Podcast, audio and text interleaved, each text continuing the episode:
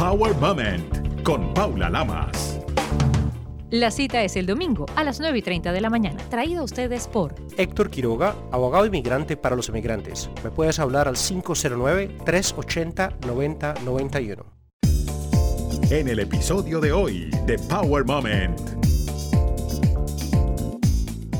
Los Ángeles es una ciudad muy dura, dura, dura, dura, dura, lenta. Pero aquí lo que vas consiguiendo, el nivel que vas alcanzando, más nunca bajas de allí. Claro, eso, eso a veces lo atormenta a uno. Ya a cierta edad no te atormenta, pues ya tú sabes cómo lo hiciste, lo cual no es divertido. Agradezco infinitamente que empecé con la meditación, pero la meditación trascendental. Pero después cuando yo conseguí el budismo, me cambiaron muchas cosas para bien. Y yo no te voy a decir que no me atormente. Hoy amanecí atormentado, ayer tengo tres días amaneciendo eléctrico, pero lo que uno calma esa angustia inicial y uno respira y uno se encuentra y ya, ya se acaba todo. No existe la felicidad si no es compartida. Tú puedes estar tranquilo, tú puedes estar, pero feliz, feliz, feliz es cuando tú tienes pareja. Estás escuchando Power Moment con Paula Lamas. Hola, soy Paula Lamas. Bienvenidos a otro episodio de Power Moment. Hoy descubriremos lo resiliente que puede ser una persona infinitamente creativa y talentosa como lo es el gran Orlando Urdaneta, una de las figuras más prestigiosas de la radio, la televisión y las redes sociales de Venezuela y ahora del mundo. Las facetas de Orlando van más allá del cine, la radio, la televisión, el teatro y sus obras de artes plásticas.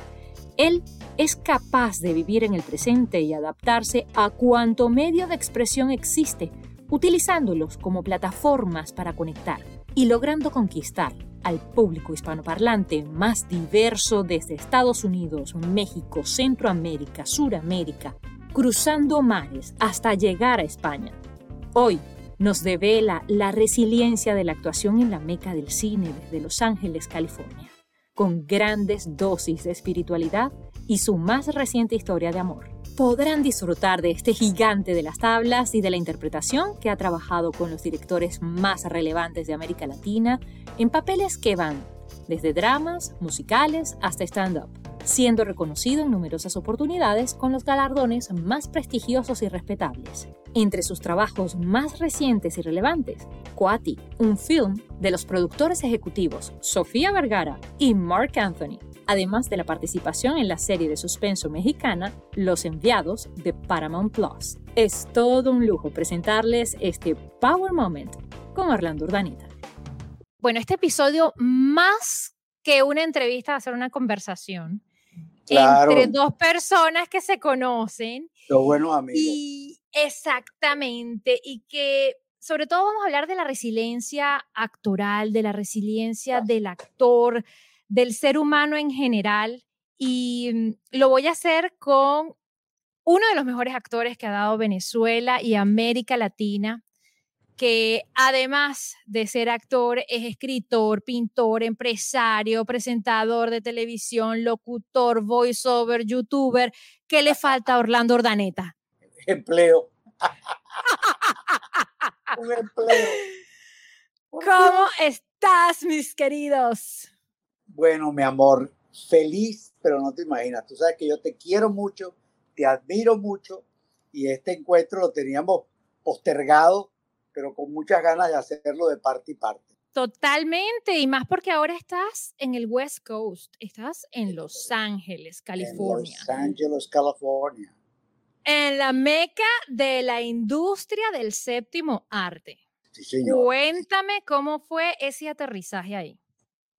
Pues esto fue una cosa casi que accidental, que se produjo como en un reventón. Yo estaba viviendo en Katy, Texas, entonces todo el mundo jalándome para Miami y cuando yo estaba en Miami me jalaron los maracuchos para Texas. Dice, ¿qué estáis haciendo allá? Le digo, nada. Bueno, veniste a hacer nada para acá, me decían los maracuchos.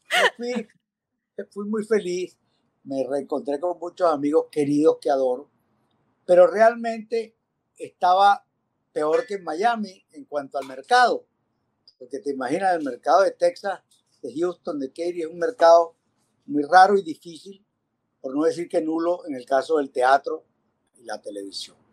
Todos sabemos que los grandes canales están en todas partes, pero cuando tú eres, por decir un canal, cuando tú eres Telemundo en Texas, tú eres Telemundo de Miami. Y solo eres Telemundo de Texas de 5 a 5 y media de la madrugada y de 12 de la noche a 12 y media. Son los únicos momentos que tú haces tu televisión local. Bueno, el cuento es que hablaba yo con unos amigos que viven aquí y una amiga muy querida me dijo, mira, yo quiero empezar a escribir una historia que ella tiene, que no quiero vendérsela, por supuesto. Yo no te puedo pagar, pero yo necesito un escritor. Entonces, ¿por qué no hacemos algo? ¿Por qué no te vienes aquí a San Francisco? Tienes mi casa, mi cocina, mi mercado, mi coche. No necesitas nada. Yo que no tengo con qué pagar, tengo un escritor. Tú haces lo que te dé la gana, usas lo que te dé la gana, te vienes para acá y aquí ven. Y así fue como rodé a este, San Francisco. Y, estando allí no te ha ido tan mal, porque hasta terminaste una película de, de, Sofía Vergara. Sí, no, entonces bajé allá a Los Ángeles y todavía empezaron a pasar más cosas, que fue eso de Coatí y todas esas cosas que han pasado. Ya había hecho en México lo de Paramount Plus, los enviados, o sea, ya conseguí un, una oficina americana, un manager americano por fin, y, y bueno, se había empezado a mover cositas con la velocidad de Los Ángeles.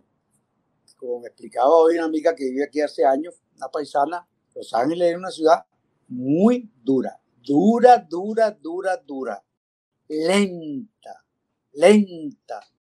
Olvídate de la aceptación en Miami, pero aquí lo que vas consiguiendo, el nivel que vas alcanzando, más nunca bajas de allí.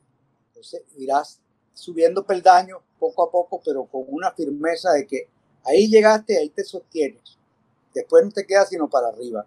Bueno, estoy esperando que eso, que eso ocurra, que eso pase.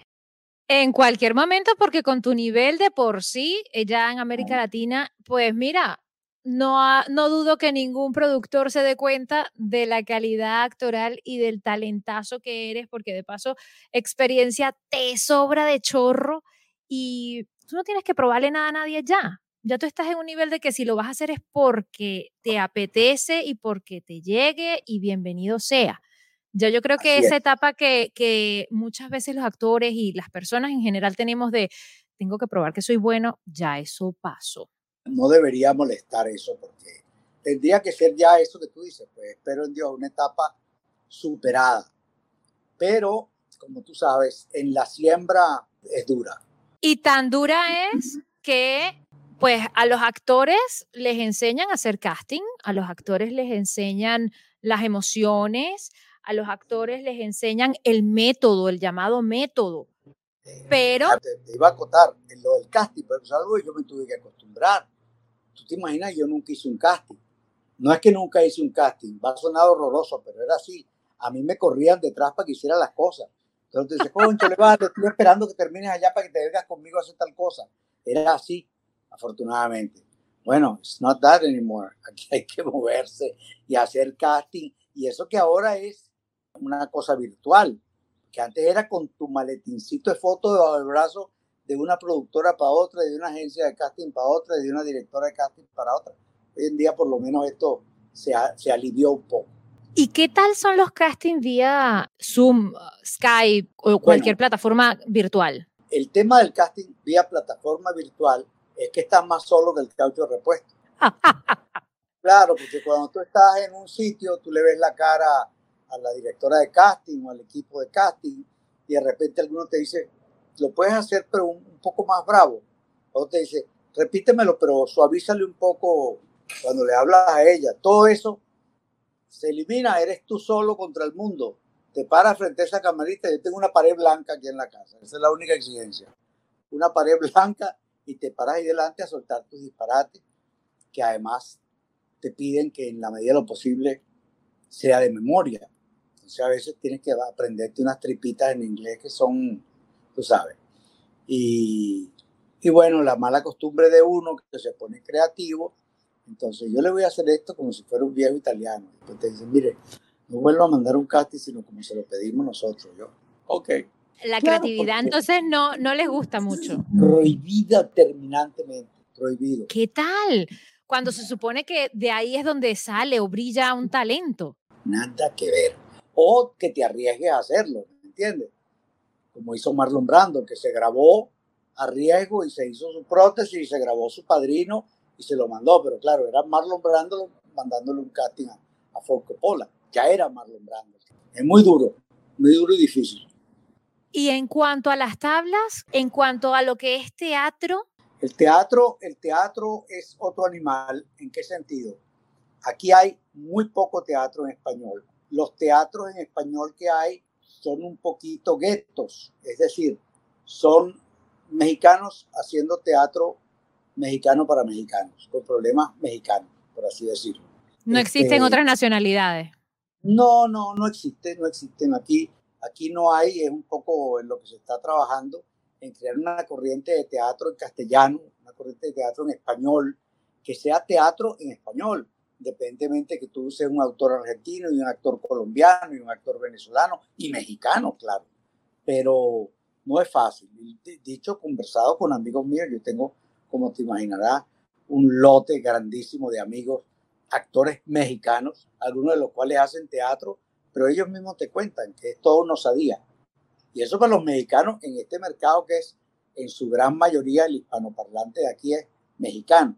Bueno, Claro. no es tan fácil, no es tan fácil. Y además que es una ciudad inmensa. Entonces, los venezolanos no están aquí, allá o acullá. Los venezolanos están en cualquier lado. Y los hispanos en cualquier lado. Si no hay una zona de estudio, bueno, vamos a irnos para allá, que ahí hay muchos hispanos. No, no por lo menos para el mundo del teatro. Además, todo eso hay que aprenderlo, que yo no lo he aprendido todavía. De a poquito a poquito, como uno dice, va conociendo no solamente la gente, cómo se mueven, los diferentes círculos. Uno descubre que la población en la costa oeste son diferentes completamente a la población de la costa este y del Totalmente. centro también. Es Totalmente. una influencia de diferentes culturas, diferentes formas de ser, cómo llegarle a la comunidad es completamente otro cuento de un lado al otro y mm, cómo se maneja, porque al final de todo yo creo que están esos sistemas o esos networks que querramos o no se van creando, se van creando círculos y hay que irlos penetrando y hay que ir aportando y hay que intentar, si no crear uno, el de uno, pues unirlos de alguna manera para que todos podamos convivir y poder, pues decir, sí, se habla español y podemos todos ser latinos y vamos todos hacia ale- Y adelante. aquí, y aquí están estos y estos lugares donde se puede hacer teatro en español. Yo fui, por ejemplo, fuimos una noche a ver, que fue maravillosamente grato, este, a Jay Leno en un stand-up comedy, ¿no? Tremendo stand-up. Y los tipos que van con él, los que van adelante de él, una maravilla. Uno de sus libretitas, por cierto. Pero ahí me enteré de que hay una sala más pequeñita donde se presentan a hacer cosas en español. Entonces, bueno, tendría que ver qué consigo yo, qué tengo y arriesgarme a hacer la inversión, porque igual tienes que pagar, lo que pasa es que es más económica. Pero, por ejemplo, esa salita de Leno es una salita como de 300 personas, creo. Pues, caben 200 o 300 personas. Pero espérate, es que cuando salí de ahí me pongo a ver el programa, no es que yo fui a ver a Jay Leno, es que Jay Leno se presenta ahí todos los miércoles. ¡Oh! Oye, es. Y el otro se presenta todos los jueves, y el otro viene pura figurota de aquí, del humor, de la comedia. Entonces, ¡Qué caché! Y entonces por eso Sí. lo hace tipo petit comité para él, porque puede hacer 300 personas, porque este hombre ya era un estadio llena. completo. No, no, no, la cola era una cosa impresionante.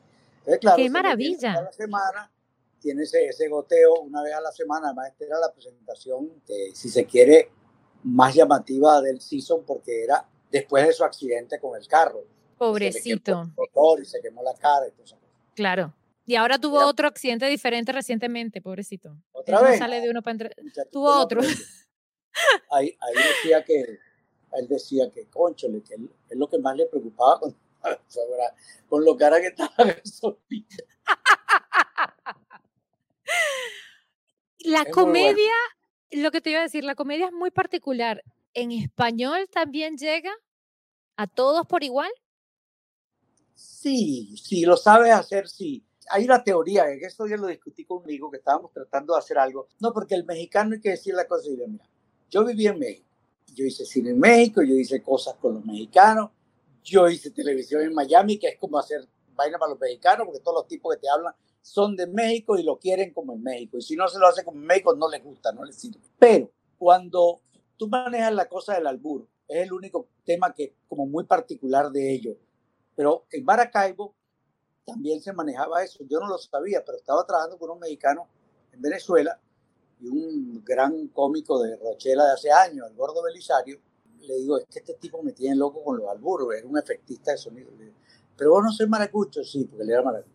Y vos no sabéis albures. Entonces le tiró un albur maracucho y dije, ah, carajo, si hay albures en Maracaibo. Entonces, resulta que salvando ese importante y valioso detalle de la cultura mexicana, lo demás es lo mismo. Entonces, como dice, no, que el americano es muy tonto o que el americano es muy bruto. Mira, cuando tú oyes stand-up comedy en inglés, muy bien elaborado es humor. No es para tontos ni para brutos. Para gente brillante, para gente inteligente, para gente con velocidad mental. Y pasa Exactamente. con los mexicanos. Y pasa con los mexicanos. Yo gocé mucho toda mi vida de los cómicos mexicanos porque a mí me parecían geniales. Y sí recuerdo, es que yo no lo entiendo, porque uno lo va a entender, este es el chiste, mira. Pero la gente ahí se queda, tú sabes, en el, en, el medio.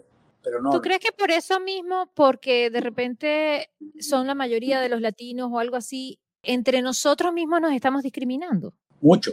Mira, yo hacía, yo hacía una cosa de humor en Miami con, con Gaby Rivero, con la maestra Jimena. Nosotros sí, señor. muy buenos amigos. Y entonces, este, yo la ponía conmigo, contábamos unos chistes horrorosos, los dos, chistes duros, duros. Y en una de esas, cada vez que ella estaba diciendo una vulgaridad, yo decía por allá, ahí se fue la imagen de la maestra Jimena la Virgen. Una cosa horrorosa. Claro, y sin ofender a nadie, porque es que lo mismo que puede ser para un país algo bueno, para el otro puede ser una grosería, entonces hay que buscar el sinónimo neutral para que todos entiendan. O decir dos o tres para que vean que aquello no era una grosería, ¿me entiendes? Exactamente. Mira, te voy a echar un cuento terrible de esa confusión. Mi hija Mari me dice, este, yo voy a España y voy a buscarle, coño Mari, ¿a quién puedo yo buscar en España? Búscate a Manel, que además te quiere mucho y tal, un amigo de ella que había venido a Miami, que estuvo, por cierto, en el Culicunde ese de, cuando Caracol era de aquí, de allá, de no sé qué, y yo andaba un poco en carril. De todos los hispanos menos de nosotros. Calla, exactamente, de todos los hispanos menos nosotros que no somos hispanos. Entonces resulta que me buscó a Manel, y dice, ah, sí, hay que hacer algo, no sé qué. Entonces Manel y yo empecé a conseguirme una fecha para que me presente. Pero entonces él me decía que hiciera un monólogo. Yo decía, pero no, yo que prefiero contar chistes. No, es que tú en un monólogo, que yo, yo sé que tú en el monólogo vas a estar. Coño, pero déjame contar chistes. Total que al final no nos pusimos de acuerdo y él insistió en el monólogo y además cuando yo veo que me puso en el restaurante El Chicote, y qué carajo yo en el Chicote haciendo divorciarme yo que no el monólogo. Y el Chicote es una vaina que es como una puerta rotatoria, una especie de salita y un, una especie de mangue coleo para atrás horrendo para ese espectáculo. Pero bueno, yo pude acomodarme por ahí. Llevó una gente que era la, una especie de showcase para mí y algunos actores y su esposa, que es actriz también. Yo arranqué mi broma y yo le veía en la cara que la vaina no estaba calando. Y yo me puse nervioso y empecé a apurar mi letra y todo, todo, todo, pero nada. Cuando terminó la vaina, bueno, se rieron, claro, se reían, me aplaudieron mucho y, uno de los actores que estaba ahí, que era un tipo conocido, tal, se me acercó y me dio la mano déjame decirte que tienes unos cojones como una catedral, porque mira que hacerte esto aquí. Cuando él me dice eso, dije, yo como que estoy haciendo lo que no era. Pasa la cosa, bueno, nos despedimos un poco tristes, bueno, chao, yo me fui con unas ganas de irme a mi casa, con, encerrarme a llorar. Como a la semana salí con Manela de señor. Y me dice Manel, coño, Orlando, es que has debido hacer el monólogo. Ese es el monólogo, Manel. Ay, Dios. No, hombre, yo digo el monólogo, ¿no has visto la tele? Eso que haces de monólogo, eso es stand-up comedy, eso no es monólogo. Él quería que yo hiciera exactamente lo que yo quería hacer, lo que yo sabía que tenía que hacer. Claro. Ellos lo llaman monólogo, y para mí un monólogo es un monólogo teatral. Total, que por ese detallito de la lengua castellana, yo no seguía haciendo más nada. Tú no seguiste, Dios mío. Pero fíjate que ahí está algo que, que también te iba a preguntar, porque aparte de la confusión, o sea, la desmoralización fue del más allá. Los actores reciben palos en los castings, los actores reciben palos cuando actúan, porque te das cuenta si la reacción de la gente es la correcta o no, y más todavía cuando tienes un producto como el tuyo, que ya has tratado y ya lo has presentado en cuanta tabla prácticamente existe, por lo menos aquí en Estados Unidos y en América Latina que es un tiro al piso y que funciona. Exactamente. Cuando tú tiras el primer chiste grueso y no funciona y el otro chiste grueso y no funciona, y ay, ¿qué pasa aquí? Como me dijo una vez una actriz española. Nosotros hacíamos una comedia en el teatro, ahí en La Libertador, no vamos a acordar. No, y, ahí no te puedo ayudar porque yo el único que me acuerdo es del teatro que estaba abajo de la iglesia San Pedro. Coño, el Pepepito, en los sí. Bueno, Pepepito no es el nombre de él de verdad. Ahí conocí a Gladys Ibarra, imagínate tú. maravilla. Eh, resulta que este, hacíamos una comedia, Oscar Martínez, Elisa Ramírez, una actriz española muy importante, que había hecho La Celestina, nada más y nada menos. Nos dirigía a su marido, hecho La Celestina en cine, así una figura. Buenísima la comedia. En un momento dado, estábamos ella y yo solos. Ese era tempranito, empezandito la obra, pero ese era cuando estaban los públicos más recios, más duros, más difíciles, ese chiste mataba a todo el mundo. Ahí ¡pa! estallaba la gente, aunque hubieran estado callados. Bueno, entonces nosotros no nos preocupamos, porque sabíamos que lo que llegara ese chiste. Y ese era un momento donde este, yo le decía algo y nos abrazábamos, pero ya estábamos tan acostumbrados a que la gente se reía muchísimo que nos quedábamos abrazados a que se callaran. Entonces resulta que, además un público de vespertina del domingo, que eso es una bendición es un público divino, porque van las viejitas, los novios con las noviecitas, las mujeres, las suegras con los chicos, o sea, bien bonito. Siempre el sueño, siempre dispuesto, son los que más aplauden, los que más se ríen. Este estaba mudo y, y, Oscar me miraba y el otro. Y en una de esas llegó el momento y de aquí va, ¡pam! Tiro mi letra, me abrazo con Elisa, silencio sepulcral y me dice ella en el oído, se han ido todos. Y empiezo yo a reírme. Entonces la gente se empezó a reír de que yo tenía risa y ella también. Ay, Dios. Y de ahí para adelante se rieron. la risa contagiosa. Es que el fenómeno de la risa en una sala es que tienes que hacer que a la gente se le olvide el de al lado, porque a todo el mundo le da pena cómo se ríe. Es verdad. Entonces no quiere que el de al lado le oiga cómo se ríe cuando estalla, ya estalló, ya no hay para atrás. Exacto. Entonces, bueno, aquí pasó así. ¿Y cómo te recuperas, por ejemplo, tú, o cuál es el método que tienes a la hora que te dicen un no, o que te encuentras un público difícil, o te pasa una situación como la de España que, Dios mío, no funcionó, pero bueno, el público se estaba esperando otra cosa también. Totalmente. Jacinto Benavente, cuando a una obra, a un estreno no le iba a nadie, gran escritor español, decía, se equivocó el público. ¡Qué sabio! Se equivocó el público.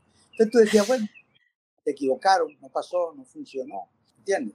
Lo único que no te puede pasar, eso lo digo yo en mis clases, lo único que no te puede pasar es que tú sepas que fue por flojera tuya, por falta de interés tuyo, por falta de ponerle energía, por falta de ponerte, de meterte, de exponerte, de arriesgarte. Pero también está el autocastigo que dices, me faltó, pude haberlo hecho mejor o más. Y a veces lo hiciste perfecto, ¿no es eso? Claro, eso, eso a veces lo atormenta a uno. Ya a cierta edad no te atormenta, pues ya tú sabes cómo lo hiciste. Lo cual no es divertido. Sobre todo cuando no lo hiciste bien, porque no hace falta que nadie te venga a decir que lo hiciste muy mal. Eso es, cuando yo llegué a, a Strasberg, ya yo había hecho novela, teatro, tuve una profesora que fue una bendición porque Irma Sandre había sido primera bailarina de Balanchine y ella debió tener un accidente o algo que se tuvo que ir al teatro y Lila agarró, tú sabes que las bailarinas tienen dos problemas grandísimos, como colocan los pies y como mueven las manos. Entonces me imagino que la tuvieron que reeducar. Entonces Lee creó ejercicios para ella.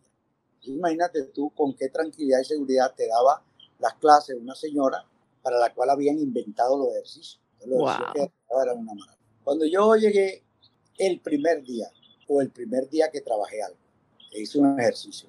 Cuando ella te llamaba, te sentaba frente a ella y nadie oía lo que ella te decía. A mí me dijeron allá abajo, allá abajo en la piscina, que usted en su país era un actor muy conocido, famoso, que hizo novelas, que ha hecho películas.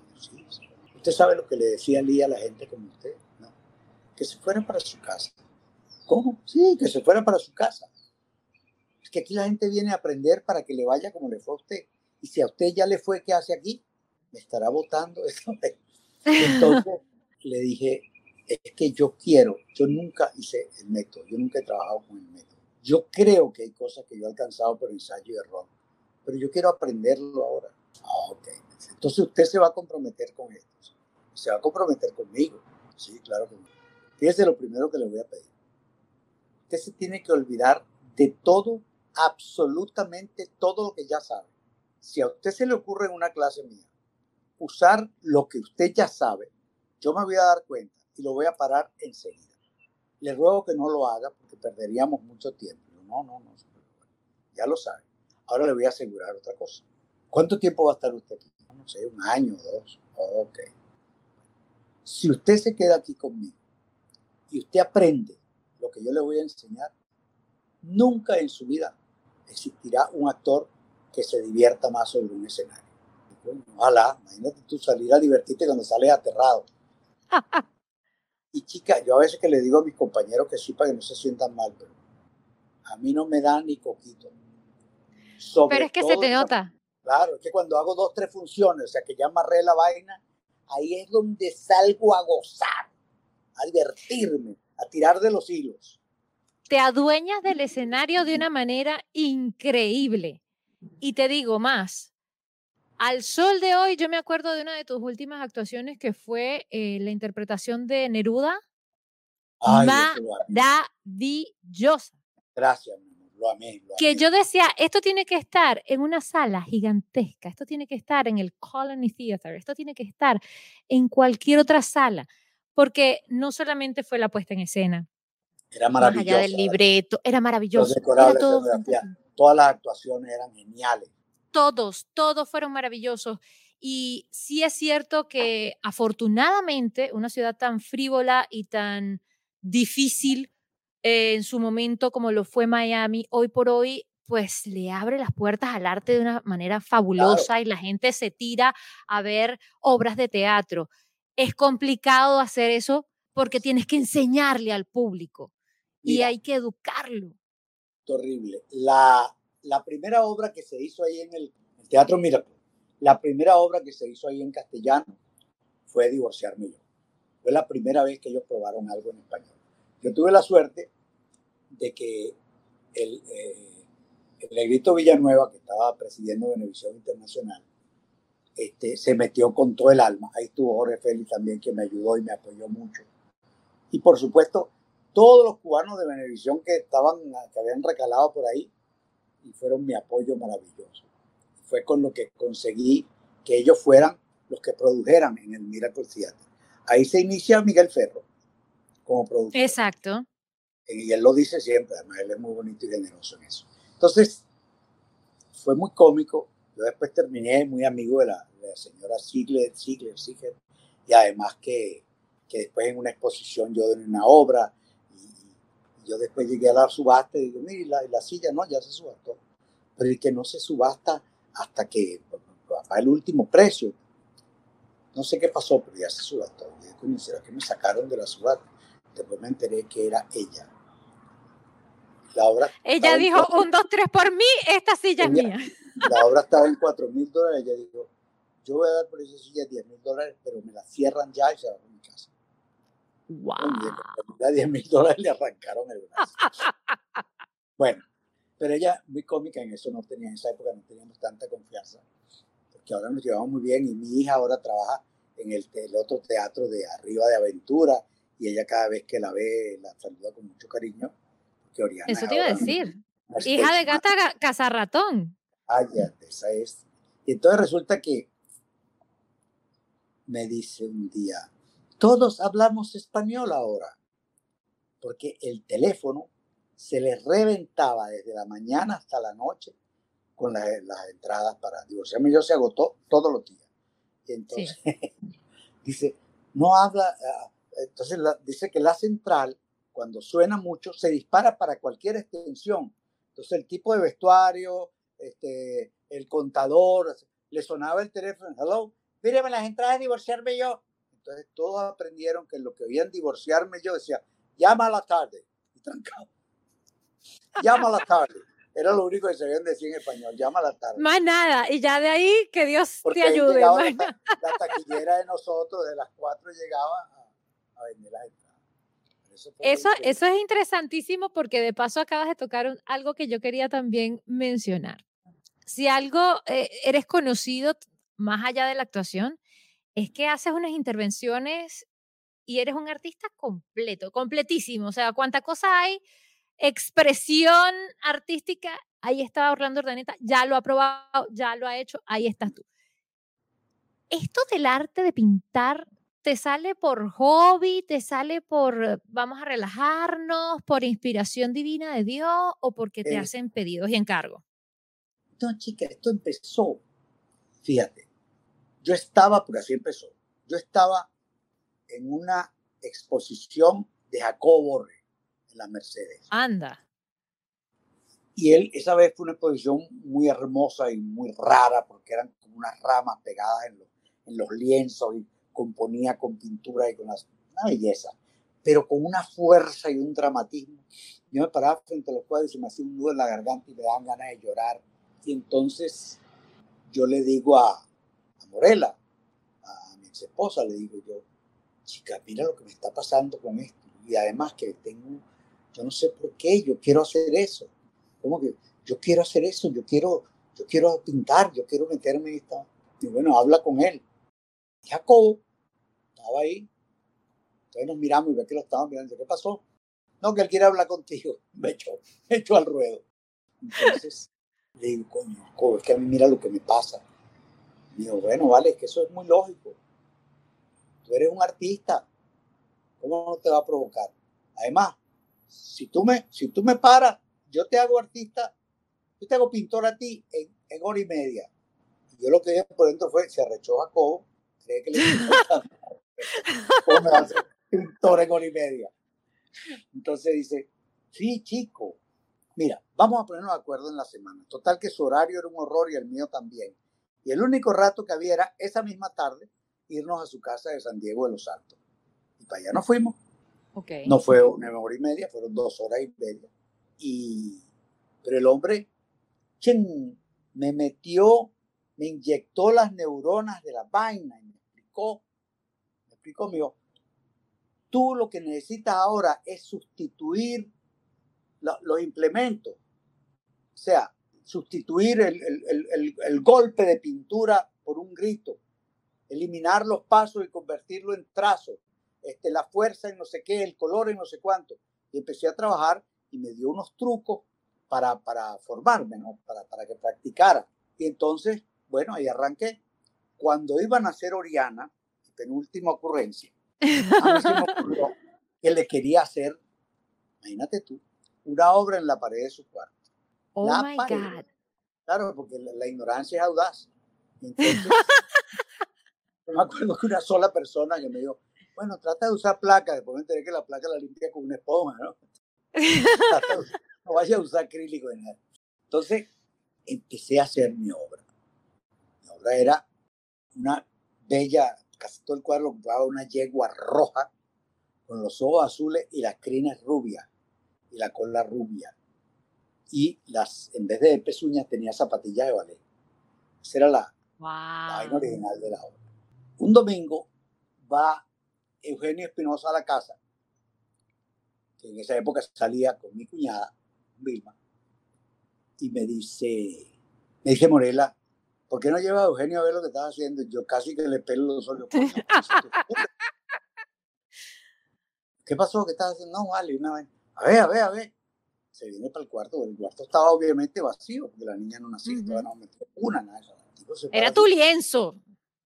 Era mi lienzo, era lo único que había ese fresco ahí, más nada. Y el tipo se echa para atrás y se queda así. Y yo, coño, nervioso. Entonces me dijo, ¿tú puedes conseguir otro whisky? Sí, sí, cómo no. Ve, dice, no, no, tranquilo, déjame aquí. Entonces voy, le traigo otra vez el whisky. Bueno, ahora déjame tranquilo, yo te aviso. No te preocupes. Y lo dejé ahí. Tú casi más de media hora. En total, una concierto es casi una hora. ¿Cómo te iba a decir lo que te iba a decir? ¿Será que estaba analizando? Cállate. Entonces, este, salió. Yo cagado. Ajá. Tú sabes que yo soy profesor de la escuela Cristóbal Rodríguez, tiene que agarrar clase. Yo soy profesor de la escuela, claro. Yo, yo esto, yo creo que no se lo he dicho a nadie nunca, porque yo lo que veo son alumnos que ya están estudiando. A ti te lo voy a decir. Fíjate lo que te voy a decir. No te permito que tú no te tomes en serio lo de la pintura. ¿Tú me estás hablando en serio, En serio pero muy en serio. Tienes que hacerlo. Y entonces seguimos comiendo, darle una y le digo, puño, voy a hacer lo que voy a hacer.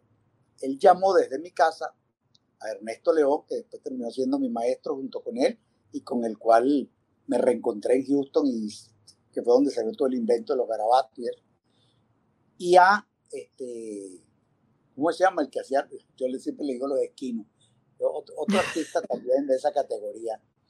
Y entonces... yo que no te puedo ayudar. No, no, es que no, no, te puedo dar ningún dato de él. Sé que vive todavía en Venezuela y sigue trabajando y haciendo vainas muy locas y muy buenas. Le dijo para llevarme al círculo de Los dos le dieron que sí. Bueno, mañana a las 9 de la mañana en el Museo de Sofía para que ingrese al círculo de dibujo. Yo le dije, coño, pero ¿y qué voy a hacer yo ahí? Dibujar, ¿qué vas a hacer? Dibujar. Claro, él no me dijo que era el círculo de dibujo, yo me imaginé que era importante, porque el círculo de dibujo era nada más y nada menos que todos los artistas plásticos más importantes de Caracas, que se reunían los lunes, así como una peña. Sofía abría el museo solo para nosotros y uno entraba ahí como carajito, con sus crayones, sus lápices, su borrador y su hojita. Entonces los tipos agarraban y llevaban, invitaban una bailarina, un bailarín, una pareja de la escuela de danza contemporánea, los cuales se desnudaban y posaban para nosotros. Entonces era un ejercicio permanente, porque entonces después decían, ahora solo con lápiz, ahora con no sé qué, eh, y las poses duraban 10 minutos, después duraban 5 minutos, después 3 minutos, y después había una que duraba un minuto. Después se ponían una de cambio, cambio, cambio. Nadie increíble. Y bueno, imagínate con el maestro Benavide, con, con Enrico Armas, con el Ochoa, con todos los bicharacos, todos, todos. Ah, espérate. Y Zapata, que también iba. Zapata no fue ese día, pero ahí me enteré que él iba. Me pasé el resto de la vaina mirando para la puerta por si entraba Zapata. Porque yo me cagaba del miedo de que él entrara y me viera ahí y yo no le hubiera dicho eso. Porque ahora venía él, ¿cómo decirle a Zapata que se lo dije primero a Jacobo y no a él? Los celos entre amigos.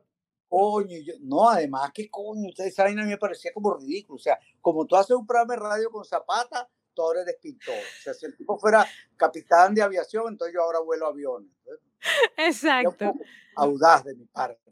Y, entonces, ¿Y ahí nace tu amistad con Sofía Inver o eso ya venía antes? No, nosotros nos teníamos cariño y todo nos atrae. Lo que fue ya la adoración perpetua de parte y parte. ah, ok. No sabes lo que ella decía de mí como pintor, como artista. Me da pena. Belleza. Entonces, este, yo toda la semana con Zapata al lado. El lunes, el martes, el miércoles, decía, coño, me va a llegar el fin de semana y no lado con Zapata. Hasta que el viernes, cuando ya no me... Mire, maestro, yo quiero hablar con usted. ¿Qué pasó? Chico, tú sabes que a mí me ha dado por pintar. Entonces, conversando con, con Jacobo y conversando con, coño, me, invitaron al círculo de digo, ah, coño, eso es buenísimo. Y bueno, voy, voy, estoy yendo, empecé ahí, este, ah, pero tú no sabías que tú pintabas. Digo yo, coño, grande, tú has pintado siempre. En serio, tú no te das cuenta que tú dejas los libretos ahí todos rayados y encima los botas. A ver si yo te veo botar unas vainas y digo, pero este carajo está loco, ¿cómo va a botar esa vaina? A rayar. Y yo nunca te dije nada, pero me habló. De hecho, Valesca, mi mujer, cuando fue mi productora, bueno, Anita creo que tiene más de 100 vainas de esas guardadas, porque ella recogía todos los garabatos y se los llevaba. ¡Wow! Y el cuento es y, y entonces, nada, ya Zapata sabía. Entonces hablábamos entre pintores. Nice, porque ya estabas graduado y titulado, digámoslo así. Lo importante que fue esa dosis de confianza que te dieron. Eso es todo, unos grandes.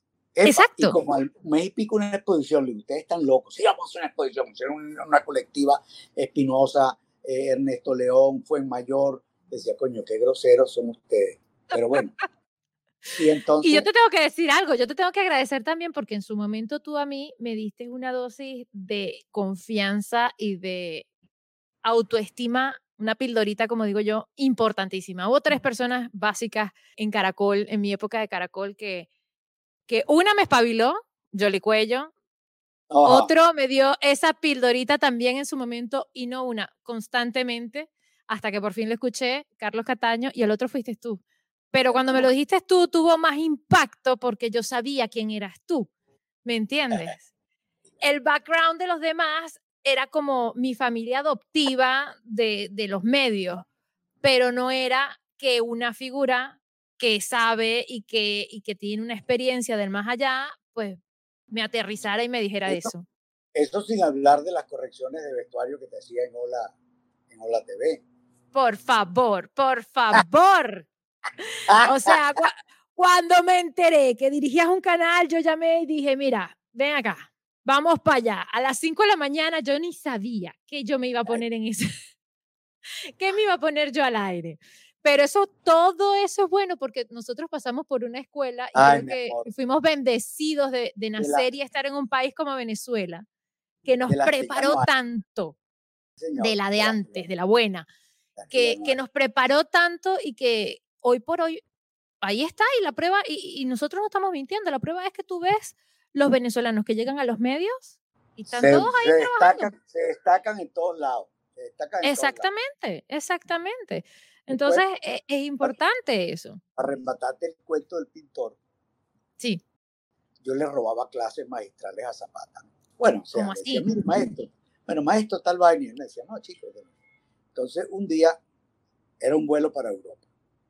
Y entonces saco yo mi cuadernote de dibujos, los lápices, la sepia, la vaina y tal. Le digo, mire, maestro, yo quiero tocar con usted el tema de la sombra y la luz. Y se me quedó viendo con un desprecio del carajo todo lo que yo puse en la mesa. Y yo, mira, te voy a echar un cuento. Cuando yo estaba estudiando muralismo en México, mi profesor era amigo de, ¿cómo se llama el gran muralista mexicano? De, eh, del centro Siqueiro, Siqueiro, exacto. de Siqueiro. Y entonces, un día va Siqueiro a la academia. Y el maestro le empieza a enseñar los trabajos de los muchachos. Claro, como yo era la Z, yo fui el último. Entonces le enseñaba, pero él agarraba las hojas, las carpetas, las pasaba.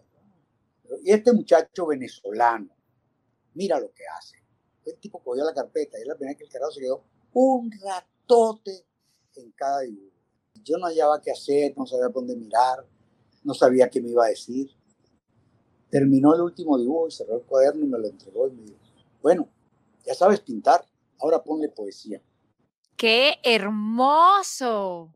Entonces me dijo, yo no te voy a enseñar nada, porque el peligro de que yo te enseñe algo es que te quedes pegado de ahí y pierdas una espontaneidad, una frescura, una ingenuidad que tienes tú cuando trabajas.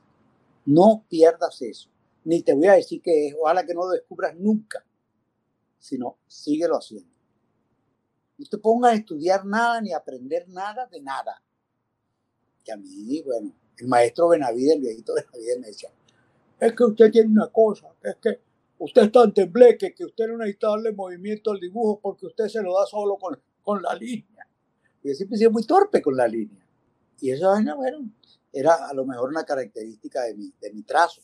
Pero, no, aquí yo tuve Sánchez. Es que cuántos grandes estuvieron ahí. Cuántos grandes estuvieron ahí. Gente que yo admiraba este, de otras generaciones. Seguí trabajando y, y, y de verdad que mi, mi gran aliciente fueron las cosas bonitas que me decían los maestros. Aquel pintor que fue ministro de Cultura de Cultura, que, que, su hijo era actor, que te acuerdas que murió en un accidente en escena. Se me va. Sí, yo, yo sé, pero bueno, el cuento es que él una vez en una fiesta, yo que estaba haciendo el loco, como era ministro del gobierno, yo me, en una vez él estaba con Gustavo Cisneros y me llamó, mira, vale, tú no me vas a saludar. Y yo, claro, maestro, ¿cómo está usted? ¿Cómo le va? Tampoco soy enemigo de él. Entonces, le digo a Gustavo, ¿no, ¿tú no has visto las pinturas de, de Orlando? Bueno, los dibujos, a mí tu pintura no me gusta, pero tus dibujos son espectaculares. Pero tú tienes una onda muy a zapata. Obviamente. Yo la gente que me dice, coño, eso se parece a Jacobo, eso se parece a Zapata. Bueno, obviamente, es un honor para mí. Ah, el otro del grupo era Ricardo Benaín, pero yo nunca mm. trabajé con Ricardo. Me encanta lo que hace, pero no. Y con eh, Ernesto ahora hubo cosas que se empezaron a, a tocar de cerca, pero olvídate, la, distancia con Ernesto también es muy grande, porque ese es un grande, es un genio. ¿Y, ¿Y qué tal el arte en Los Ángeles? Bueno, yo aquí no estoy conectado a nada. Aquí está gente que yo conozco que está pintando. Está esta muchacha que le está yendo bien, llegó hace muy poco, Marinesa Adrianza. Y como ella hay muchos otros, pero aquí todavía no me he movido. De hecho, me enteré muy tarde que Marinesa había tenido una exposición que era un sitio perfecto para ir a ver gente y a mirar lo que hace, pero se me pasó. El arte sin duda alguna es algo maravilloso, sobre todo cuando, cuando creo que eres capaz de manejarlo y de, expresarte propiamente. Em, de chiquito a uno le fascinan los colores y queda como, en, mi, en, mi, caso particular, el blog Caribe y los colores eran una cosa, obsesión total. Pero yo era, yo era un horror dibujando eso. ¿Sabes? que te salías de la línea. No.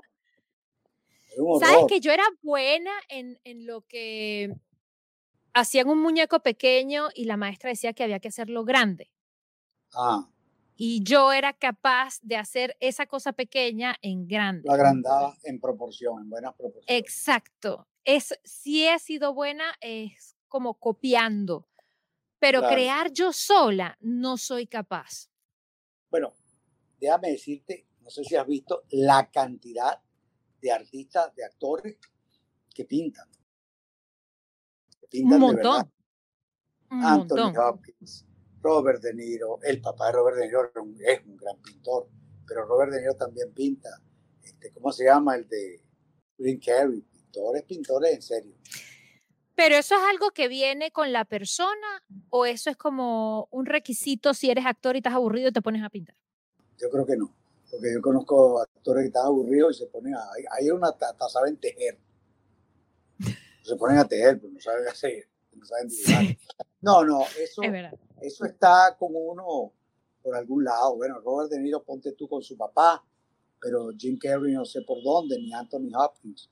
Pero es, lo que pasa es lo que te digo, el que, el que se atreva y consiga el camino de la línea, del trazo, del color, de la fuerza, como me lo enseñó mi Jacob, lo logra, lo consigue. Claro. Hay otros que hacen, tú sabes quién era un gran caricaturista, buen dibujante, pero sobre todo un gran caricaturista Simón Díaz.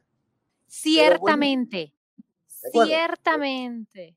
Y son dos cosas diferentes, dibujar, hacer caricaturas, son completamente diferentes. Ni es retratista, es caricaturista. ¿Tú sabes las dos técnicas o solo una? Yo sé lo que, lo que sé y es poquísimo, y con eso creo que ya llegué a mucho. Mira, mi hermano estudió, estudió dibujo publicitario y tal, pero al final se quedó pintando. Y Vitico me decía, concho, pero es que yo quisiera hacer lo que haces tú. Yo trato de hacer lo que haces tú y no me sale. O sea, por alguna forma de decirlo, a pintar mal, no le salía. Porque tiene la, la obligación de la, la caligrafía de la academia. Y eso claro. es difícil. Es moroso. lo, lo, y tú eres un trazo libre. Tú no, no tienes reglas. Total, total. Lo, lo de Picasso. Picasso que cuál era la, la, genialidad de Picasso que pintaba como un niño. ¿Entiendes? Exacto. Ahora, cuando la gente me dice, eso lo puede hacer mi hijo, yo no digo nada, pero yo digo, qué gran elogio. Si tú me dices que eso lo puede hacer tu hijo, quiere decir que lo logré. Pero es triste de repente que pase situaciones como las de Van Gogh, que solo vendió un cuadro en su vida y después de que el pobre hombre se fue de este planeta, entonces es que todo el mundo está lucrando.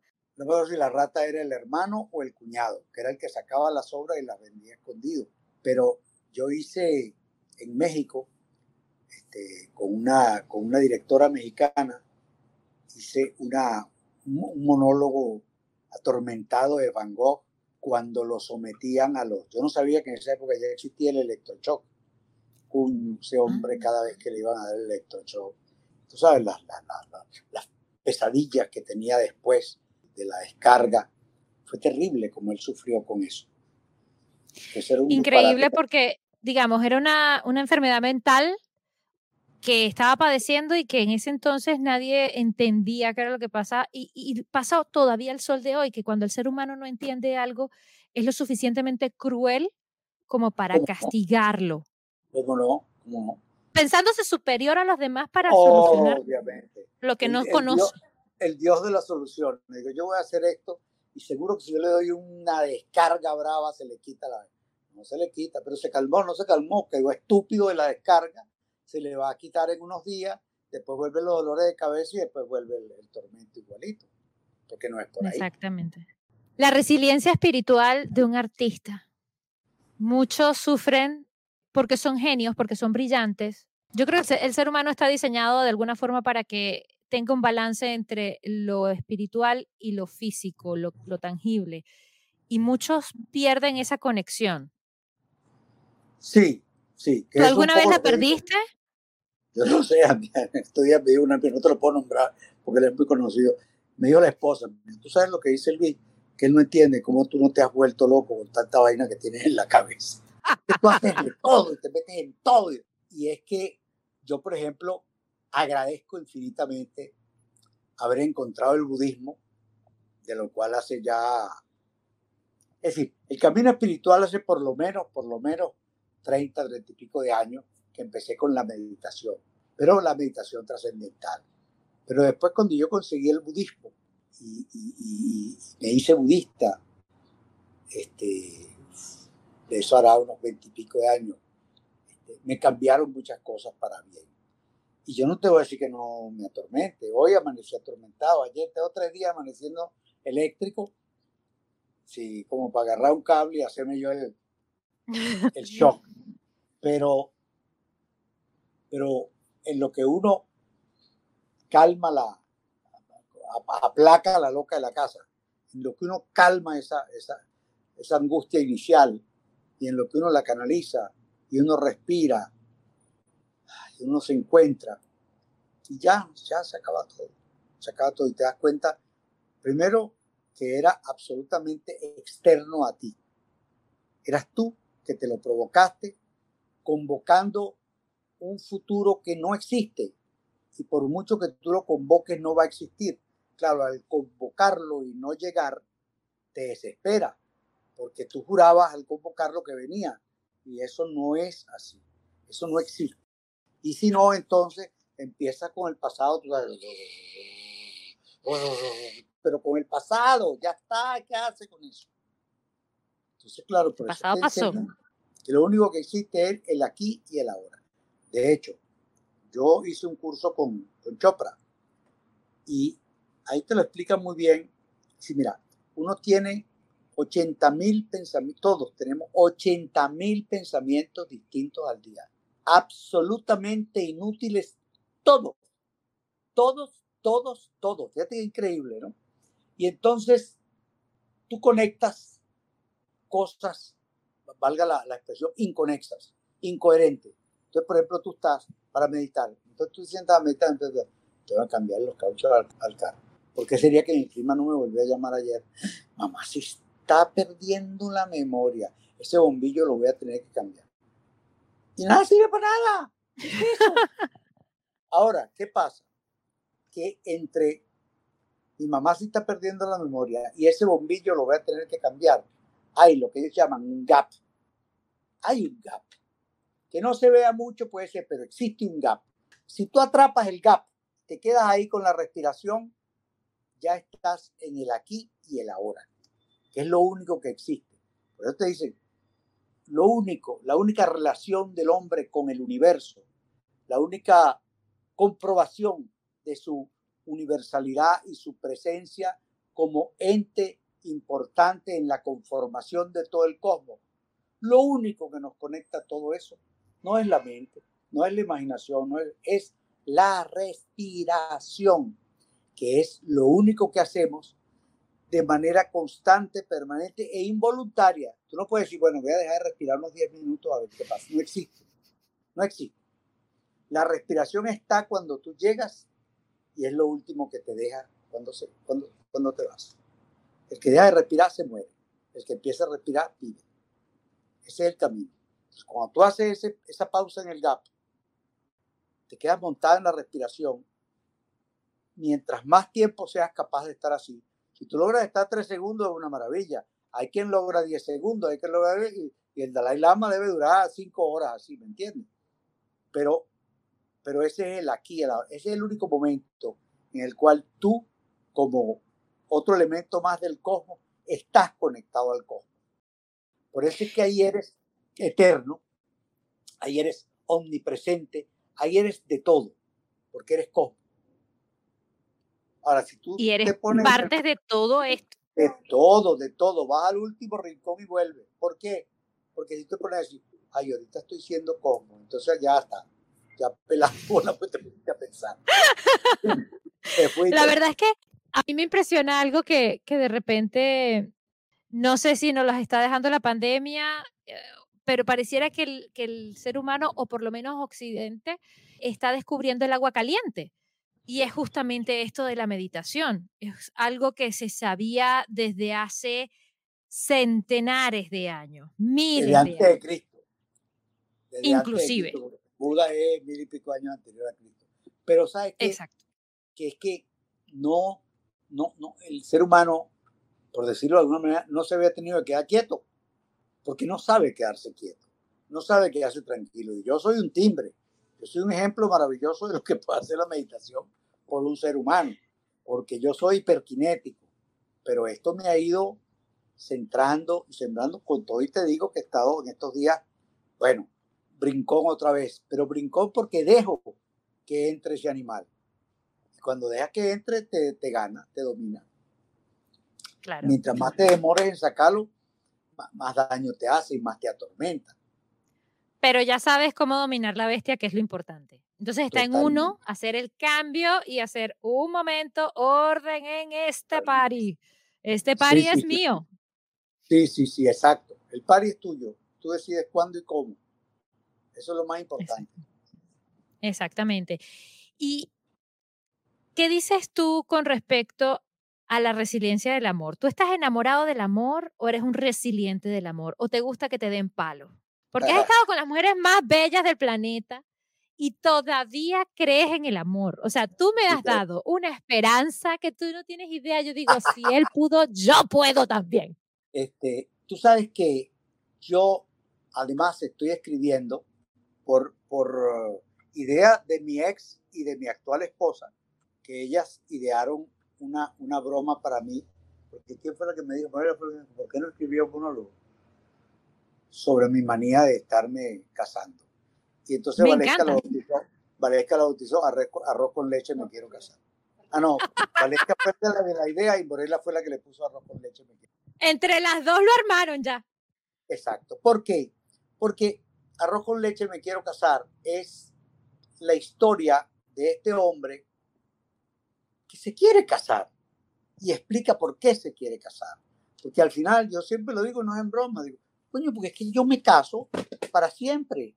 Yo me he casado siempre para ser feliz. o sea, ¿tú crees en el matrimonio? ¿Tú crees en lo que es la institución o en, en el cuento de seremos felices para siempre? Yo creo en la unión. Ahora, generalmente a las mujeres les gusta su cosa con papelitos y tal. bueno, a mí lo único que me puede quitar ahorita es la vista, pero... No, bueno, porque la gente tiene sus cosas, que si tengo mamá y papá, que, que van a decir mis tías, que entonces y como a mí no me importa, no me importa ni para allá ni para acá. ¿Cuál es el problema?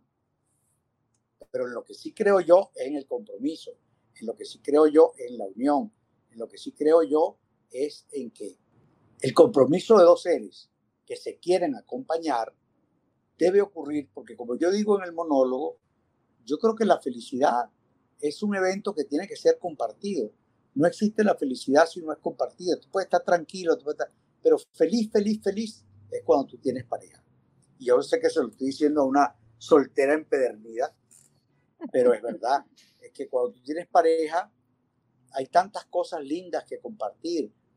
Y o será que yo no sé, desde muy joven yo tuve pareja, pero yo, yo lo he vivido, pero a mí no me gusta, por ejemplo, cuando yo voy a estrenar yo solo.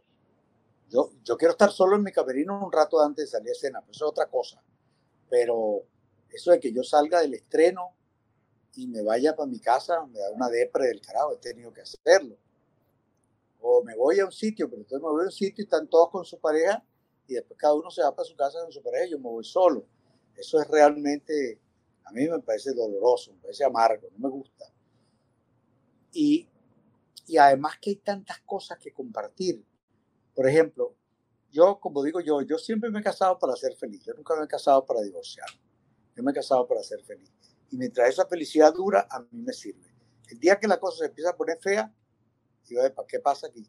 Porque no es esto, no es para esto, no es para estar peleando a cada rato. No es para... Entonces, y yo, por ejemplo, en mi unión de ahora, este, que yo siempre he sido feliz, me he reído y la he hecho reír, pero en este caso nosotros nos reímos muchísimo, excesivamente, todos los días y a toda hora, de cualquier idiotez.